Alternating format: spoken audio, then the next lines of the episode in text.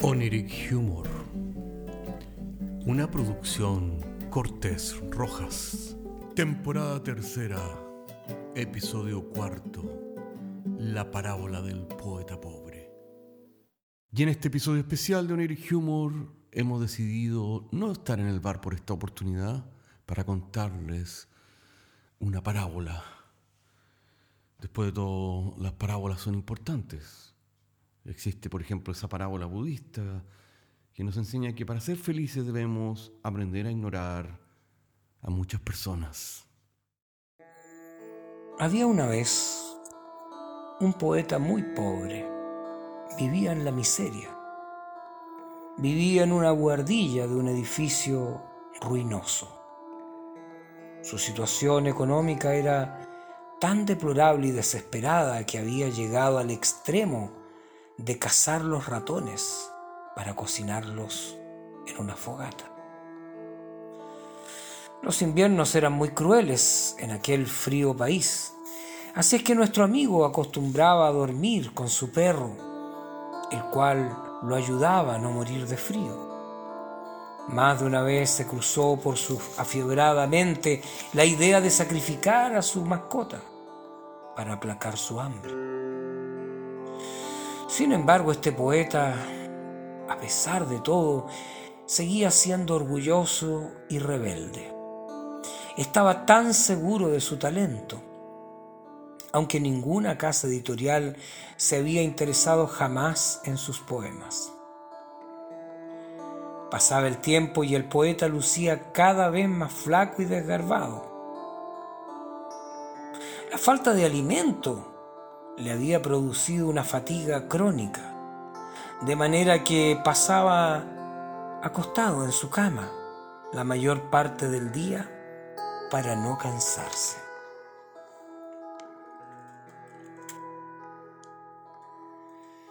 Así de terrible era su realidad. Las cosas estaban bastante mal para nuestro amigo poeta, cuando una mañana del mes de junio encontró un sobre con una carta debajo de su puerta. Abrió esta carta rápidamente, que había sido escrita por su tío Eduardo, un hombre muy adinerado, que ya estaba en los últimos años de su vejez. El tío Eduardo decía en su carta que su sobrino poeta era a la sazón su único familiar directo y que él tenía intenciones de legar toda su fortuna a sus manos, la cual incluía un castillo y grandes propiedades y extensiones alrededor de éste. Nuestro amigo el famélico poeta no cabía así en sí de alegría debido a este golpe de buena suerte que llegó en el momento más oportuno. Se levantó como pudo y se puso a caminar rumbo a las tierras de su tío Eduardo. Tres días con sus respectivas noches se tardó el poeta en llegar al castillo de su tío Eduardo. En el camino comió frutos silvestres y raíces tiernas de arbustos para sobrevivir. Al llegar al castillo, se sintió apabullado por las enormes puertas de este lugar. Comenzó a golpear con el enorme picaporte que apenas podía mover debido a su debilidad. Mas nadie salió a abrir las puertas, de manera que nuestro amigo el poeta pasó toda la noche arrinconado bajo las puertas del castillo, con tal mala suerte que comenzó a llover profusamente sobre él. Cuando salió el sol, a la mañana siguiente, el tío Eduardo abrió las enormes puertas de su castillo y se encontró con la sorpresa de encontrar a su sobrino el poeta, el cual yacía dormido, casi congelado, tiritando y vistiendo sucios harapos malolientes.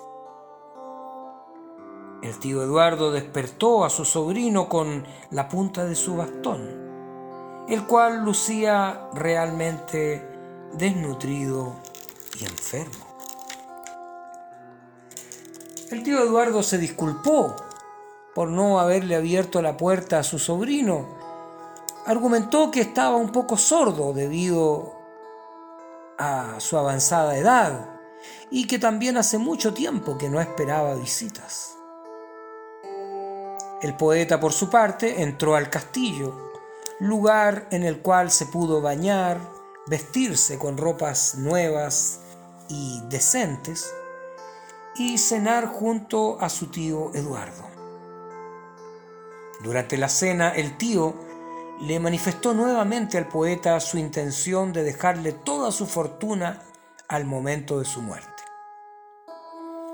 El pobre poeta apenas se limitó a asentir con la cabeza, ya que a pesar de la buena noticia y a pesar de que la cena era muy buena y a pesar de que por fin había encontrado a, su tío Eduardo, nuestro amigo se encontraba demasiado desnutrido.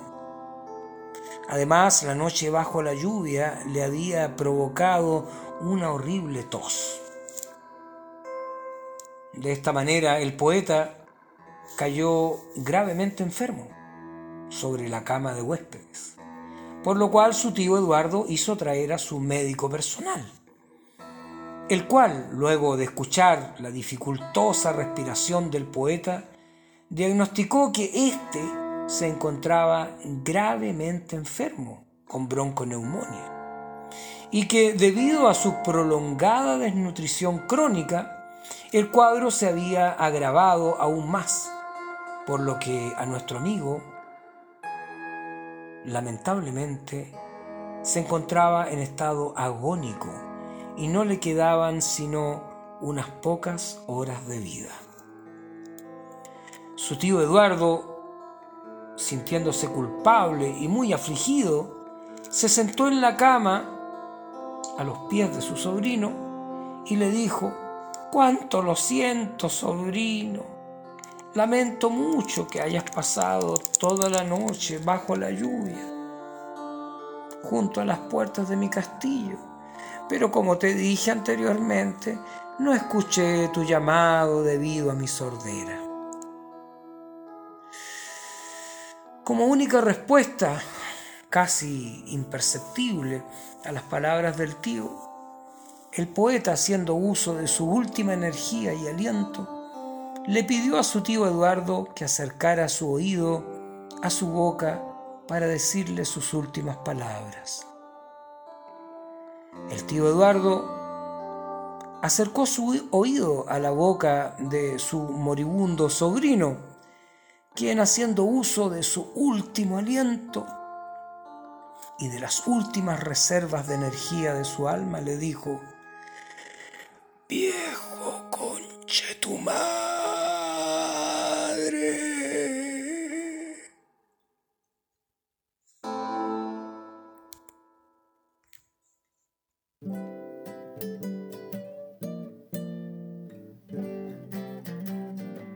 Oniric Humor es un podcast de humor surrealista del que solo se ríen Cortés y Rojas. Se distribuye con una licencia GNU Pública General. Puedes encontrarnos en iTunes, Spotify y donde quiera que escuches podcasts.